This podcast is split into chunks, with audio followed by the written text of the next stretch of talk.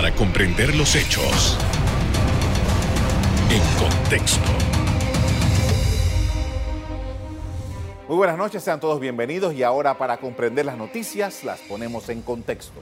En los próximos minutos hablaremos de la situación del Ministerio Público, los cambios en la Procuraduría, el curso de las investigaciones de alto perfil, entre otros asuntos. Para ello nos acompaña el doctor Francisco Carreira Pití. Buenas noches, doctor. Encantado, Carlos, de estar en tu programa. Agradezco la invitación. Gracias por haberla aceptado. Vamos a hablar primero sobre el Ministerio Público, doctor, porque ha sufrido cambios en los últimos dos años. Eh, hay mucha expectativa por un conjunto de investigaciones de alto perfil que se han venido desarrollando por, parte de varios fiscales allí. Eh, sin embargo, no, todavía no hay mucha claridad acerca de esos eh, grandes temas, de esas grandes investigaciones. Su evaluación, doctor. Mira, yo creo que nosotros, para poner en contexto, utilizando el título de tu programa, eh, tenemos que partir en estos casos de alto perfil con básicamente lo que ocurrió con la declaración de culpabilidad de la empresa Odebrecht. Porque la relación panameña con estas actividades se iniciaron en ese evento que ni siquiera ocurrió en Panamá, surgió en un tribunal de Estados Unidos y como consecuencia de ello, se aceptó que se habían cometido una serie de delitos que tenían relación no solamente con Panamá como país, sino con Panamá como centro bancario al utilizar los bancos panameños en las operaciones de esta empresa. Luego, cuando los 76 ejecutivos de la empresa se declaran culpables en los tribunales de Brasil y aceptan participar en los procesos de delación como parte de un acuerdo con los fiscales de Brasil para participar en declaraciones en los países en donde ellos estuvieron vinculados y es así como surge el tema de el señor Ravelo con Panamá. Y esto yo creo que hay que mencionarlo porque desde ese momento el Ministerio Público de Panamá le tocó proceder a investigar una serie de delitos que excedían en ese momento toda la experiencia que había ocurrido, porque este tipo de delitos que tienen que ver con corrupción y con lavado de dinero y con todo lo demás a esos niveles, realmente ya era algo prácticamente inmanejable. Entonces ya había un problema de recursos, es por eso que hemos visto que hasta el día de hoy nosotros no tenemos realmente los informes que deben existir, las, eh, los llamamientos a juicio que deben existir, las vistas fiscales que deben existir.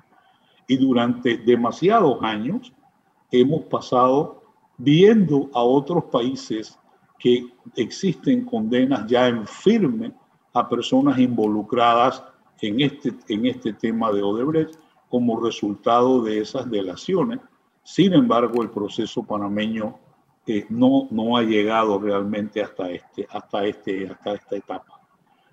Si a esto nosotros le agregamos los eventos adicionales de las actividades locales, como New Business y Blue Apple y todos estos procesos que involucran ya eh, actividades estrictamente panameñas, nos damos cuenta de que el Ministerio Público le ha tocado lidiar con una cantidad de delitos graves de cuello blanco que jamás se habían visto todos unidos en un solo periodo dentro de la investigación del Ministerio Público. Y yo con esto lo que quiero es plantear la realidad. No estoy eh, exculpando a nadie ni diciendo, eh, pero estos casos complicados han requerido una cantidad de recursos entonces también tenemos que poner en contexto el tema de qué ocurre cuando no se tienen los recursos que la ley les debe dar a estas entidades para investigaciones. Ha sido una petición de eh, la Procuraduría General de la Nación de tener estos recursos. ¿Por qué? Porque la investigación de estos casos es una actividad que genera una cantidad de gastos y una cantidad de actividades especiales de auditorías y de eh, tomar declaraciones en el extranjero y todas estas cosas, que por eso es que de repente llegamos a la conclusión de que aquí eh, parece que esto le quedó grande realmente al Ministerio Público. Ahora, justamente ahí viene mi siguiente, mi siguiente pregunta, doctor, porque una cosa es el curso de, la, de las investigaciones, que todos sabemos que tiene su propio idioma, tiene su propio tiempo, tiene su propio espacio en los terrenos de eh, la investigación criminal. Y, otra cosa es lo que se proyecta hacia la opinión pública. Eh, hay gente que, eh, sobre todo en el mundo del derecho, hay gente que le gusta hacer diferencia, pero en la realidad, para los efectos de la comunidad, porque en otros países, por ejemplo, usted que es especialista en derecho de Estados Unidos, es el pueblo contra un fulano. Entonces, el, el pueblo, en este caso nosotros los ciudadanos de Panamá, tenemos una necesidad de tener información y de poder lograr cosas con estas investigaciones? Mira, yo creo que en Panamá hay un conflicto en la forma como las autoridades del Ministerio Público manejan ese concepto de presunción de inocencia. Nosotros, eh, dentro del sistema penal acusatorio y, anterior, pues eso lo hemos, lo hemos utilizado hasta de una manera de excusa de no divulgar a quien se acusa de un delito. Acusar a una persona de un delito es decir, yo tengo pruebas de que aquí se cometió un delito y tengo pruebas de que hay una persona que tiene relación con ese delito. Pero tú no estás diciendo nada de que esa persona es culpable. ¿Y por qué el tema de divulgar los nombres se ha convertido en un gran problema para nosotros? Por una razón muy sencilla. En estas investigaciones no es un tema de presunción de inocencia. Aquí el problema es que se trata de gente conocida, de gente ligada a partidos políticos, porque hay tres partidos, tres periodos que están involucrados en esto, y creo que ese es el tema de cómo de alguna manera el Ejecutivo, sea controlando presupuestos, sea de alguna otra manera presionando, ha evitado que se divulguen los nombres. Pero eso no tiene nada que ver con presunción de inocencia. Esto es simplemente una injerencia de un órgano del Estado o tal vez de dos, porque igual el Ministerio Público y el Poder Judicial pues tienen un peregrinaje muy frecuente. Ayer estaba casualmente el presidente de la Corte nuevamente en la Comisión de Presupuesto mendigando fondos.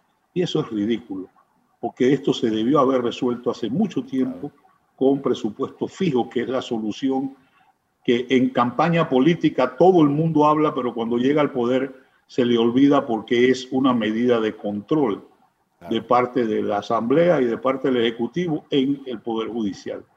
Con esto, doctor, vamos a hacer una pausa para comerciales. Al regreso seguimos en el análisis de coyuntura de la labor del Ministerio Público y del órgano judicial panameños. Ya volvemos.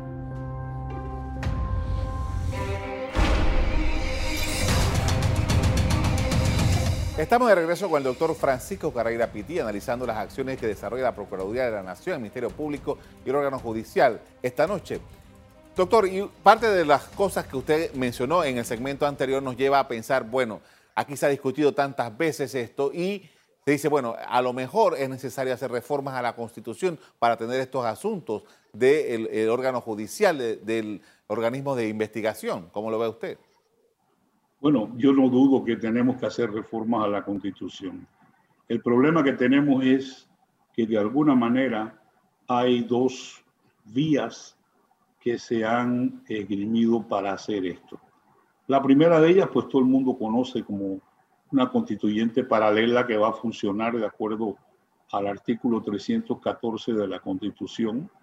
Y este proceso establecido en la Constitución es definitivamente criticable por los profesores de derecho constitucional y las personas que ven estos temas porque los cambios que requiere Panamá son mucho más profundos para que los haga eh, una representación política e independiente de 60 constituyentes escogidos en una fórmula que tendría que establecer el Tribunal Electoral y esto se enfrenta entonces al tema de la constituyente originaria, que es lo que debe pasar. Personalmente yo he estado involucrado con esto desde hace ya un par de años, cuando se fundó el grupo de constituyente Cuco, y nosotros presentamos papeles al, al Tribunal Electoral para recoger firmas. En ese momento estaba el ingeniero Silva, que en paz descanse, Pimpín Sahel, entre otros, el profesor Miguel Bernal, quienes eran los que coordinaban pues este tema, para establecer esa vía de una constituyente denominada originaria. ¿Por qué? Porque de alguna manera tiene que surgir como una reacción de que el que manda es el pueblo. Pero es, es, muy fácil decir el pueblo es el que tiene el poder o el poder emana del pueblo, pero ¿cómo se materializa esto para que exista de verdad un cambio constitucional?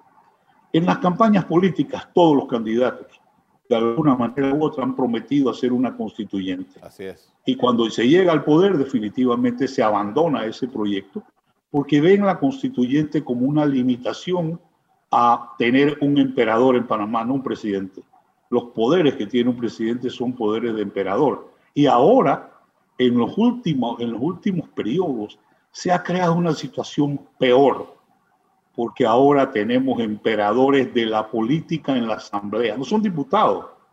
Estos emprendedores, estos eh, negociantes de la política, cada uno de ellos tiene una cuota de poder y esto lo hace que el tema de la constituyente definitivamente sea más complicado, como hace complicado cambiar las reglas electorales en donde hay unas reuniones y se proponen eh, muchas medidas que tienen sentido, pero como esto va contra los mini emperadores del poder de la Asamblea, entonces nosotros necesitamos realmente tener ese control y eso no va a llegar a ningún lado.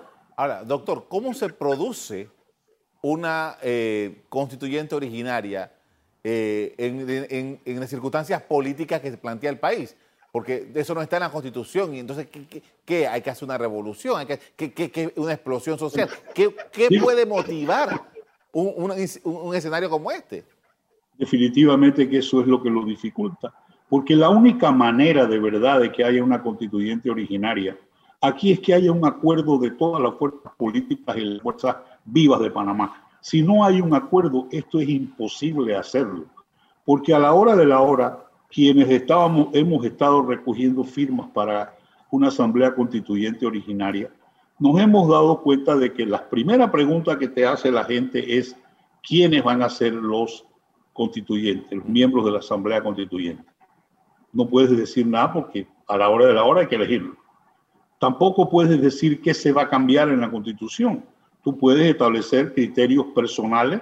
Queremos cambiar que no haya reelección, queremos cambiar que vaya a segunda vuelta, lo que sea, pero a la hora de la hora no puede haber un compromiso. Por eso es que la única manera razonable que esto se haga es con un acuerdo nacional. No podemos pensar que aquí va a haber una revolución o que vamos a destruir el Estado como lo tenemos para tratar de que surja uno nuevo de las cenizas. Eso es totalmente impráctico.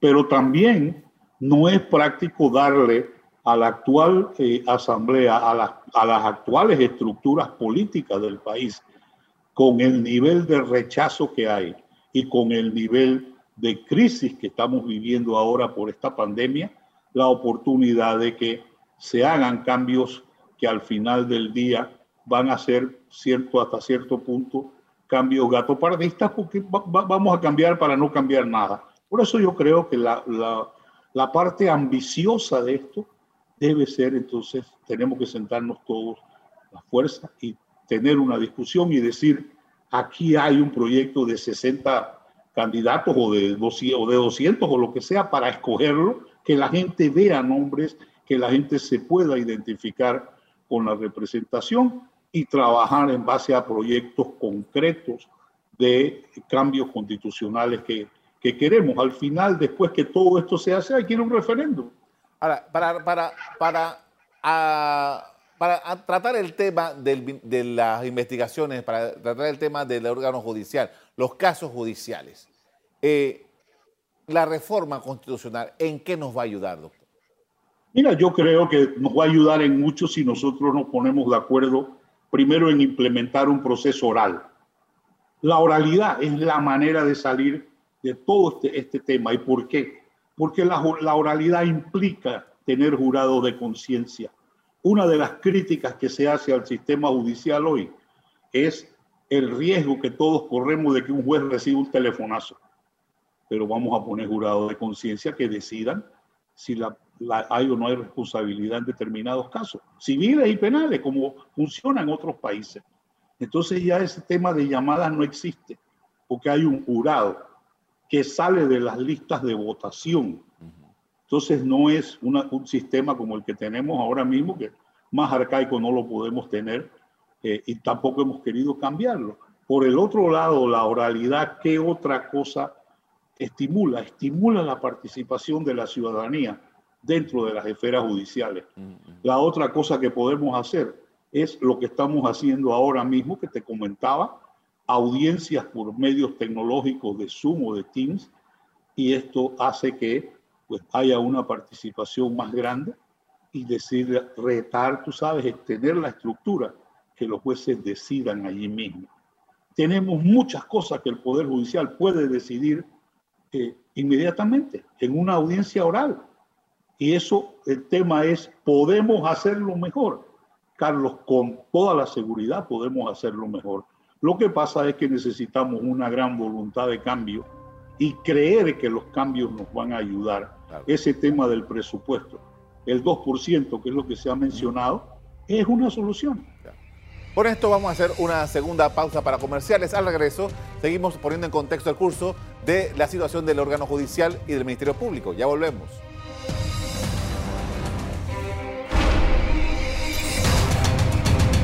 La parte final estamos de regreso con el doctor Francisco Carreira Pití. Y en este momento, doctor, quería preguntarle, porque justamente el, tema, ah, eh, tenemos años, pero largos años, discutiendo, discutiendo acerca de la posibilidad o la necesidad de una reforma integral del sistema de justicia en Panamá.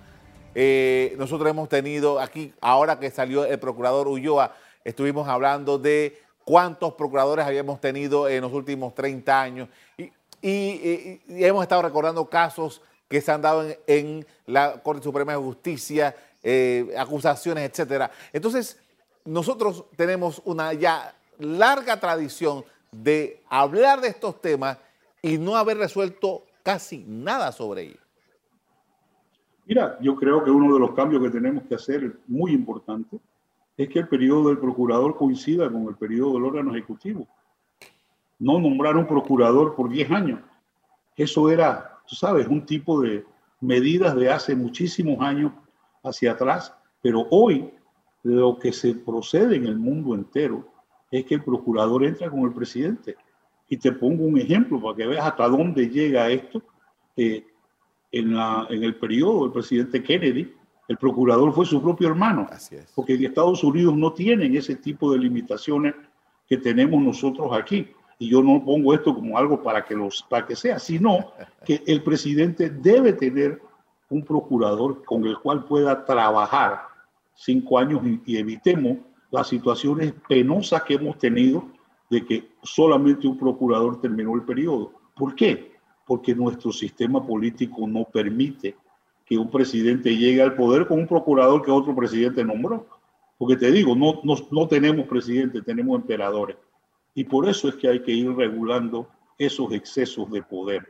Y uno de esos es limitar ese periodo, limitar cómo se escoge. Yo creo que también es parte de lo que hay que, hacer. De alguna manera hay que involucrar eh, mucho más que no sea una escogencia del órgano ejecutivo solamente, como son, por ejemplo, las de los periodos de la Corte. Eh, todas estas cosas hay que reconsiderarlas porque al final del día el sistema de justicia que tenemos hoy no ha resultado. Eso es lo primero. Pero entonces lo que viene a continuación es, tenemos que cambiarlo, tenemos que modificarlo, tenemos que explorar otras salidas. El sistema penal acusatorio ha demostrado que tiene muchas cosas buenas.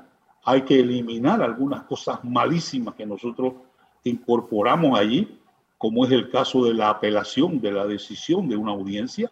Eso debe tener su fin, pero bueno, es parte del, aspecto folclórico que le quisimos poner al sistema penal acusatorio y yo creo que esto debemos modificarlo porque a la larga ha, producido eh, condenas en, periodos muy cortos y eso yo creo que vale la pena eh, mejorarlo. Ahora, doctor, eh, qué bueno que, menciona eso porque eso me lleva a mí a uno de los casos más agitados este año 2021 que tiene que ver con CENIAF cuando recién se estaba hablando de ese asunto, se mencionó, no, hay una audiencia ya, pero se fue ya para el año 2023. Entonces, teníamos mucha esperanza de que con este nuevo sistema pasara eso que usted acaba de decir, que las audiencias se dieran en un corto plazo, pero ya todo parece indicar que este sistema, que debió haber sido muy rápido, ya tiene problemas de, para poder producir audiencias de fondo en un corto tiempo. En muchas áreas tú ves que sí se están haciendo.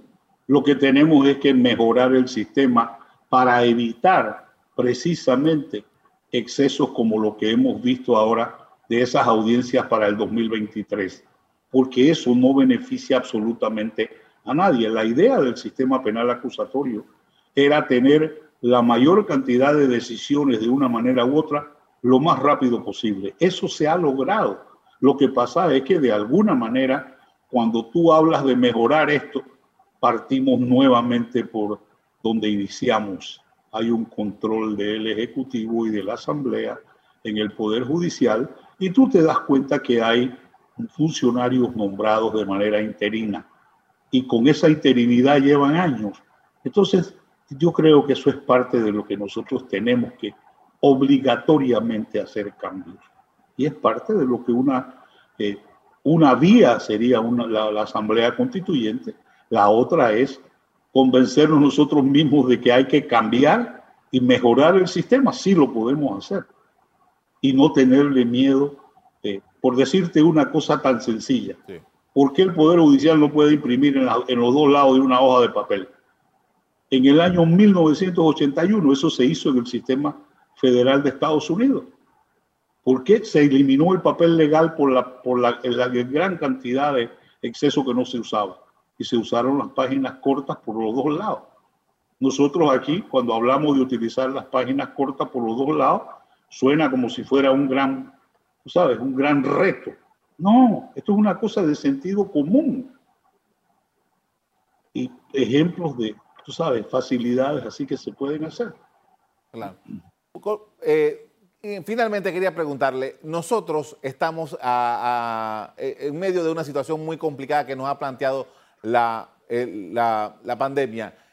¿Cómo nosotros podemos salir eh, fortalecidos en materia judicial de lo que ha ocurrido con esta experiencia? Bueno, primero que todo, fíjate, el Poder Judicial ha sido víctima de una gran cantidad de magistrados, jueces, personal que han fallecido por estar expuestos a medidas sin control dentro de los tribunales. Eh, esto se ha ido ya, tú sabes, pero al final del día lo que tenemos ahora es la implementación de tecnología. Desde que comenzó la pandemia, muchas audiencias se hacen por vía Zoom o por vía Team se presentan casos por, por Internet. Entonces sí hemos mejorado, hemos encontrado la oportunidad de ser más eficientes en algún área, pero todavía no lo hemos adoptado a todos. Entonces aquí está el ejemplo de cosas que trabajan, que no requieren grandes presupuestos, eh, porque que tengan un Internet manejable, efectivo los tribunales, todo eso adelantaría esos procesos si nos convencemos de que la oralidad es una solución. Le agradezco mucho, doctor, por habernos atendido esta noche para hablar de estos temas importantes acerca de nuestro sistema de justicia. Muy amable. Gracias a ti. Buenas noches. Hasta luego. Con la salida del procurador de la Nación tras un año en el cargo, las miradas hacia el Ministerio Público se agudizaron, sobre todo por el curso de las investigaciones a albergues con menores de edad.